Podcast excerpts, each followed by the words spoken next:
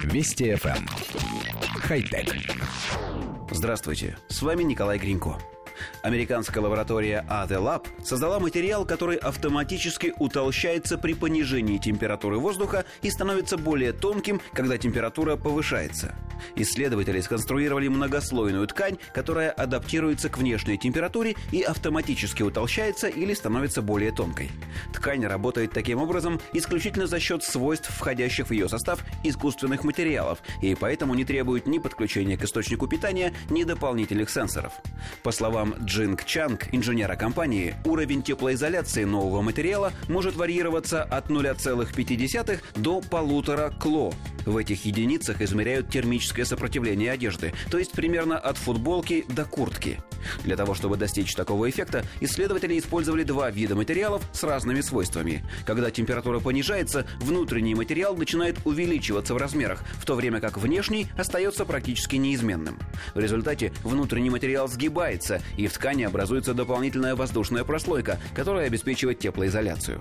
Компания «Новатор» планирует заняться изучением таких свойств нового материала, как гибкость, а также реакция на стирку и глажку. По словам Чанг, первый прототип одежды из самонадувающегося материала может быть создан уже в следующем году, после чего компания сможет начать ее массовое производство. Коллектив редакции нашей программы не первый год ждет появления в продаже умной одежды, способной реагировать на изменения состояния атмосферы и владельца. В самом деле, пока, как говорится, наши космические корабли бороздят просторы Вселенной, технологии производства одежды остались, по большому счету, дедовскими. Да, появляются какие-то новые материалы, но суть не меняется тысячелетиями. Холодает – надевай свитер, куртку, шубу. Теплеет – снимай шубу, куртку, свитер. Теперь же на горизонте забрежил светлый миг, когда человек сможет носить один единственный предмет одежды, скажем, при температуре от нуля до плюс 30. И он, этот предмет, будет самостоятельно подстраиваться под окружающие погодные условия, не требуя при этом никакой дополнительной энергии.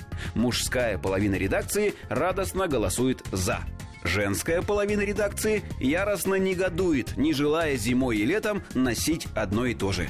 Конечно, в чем-то мы это мнение разделяем, хотя... Вести FM. Эм. Хай-тек.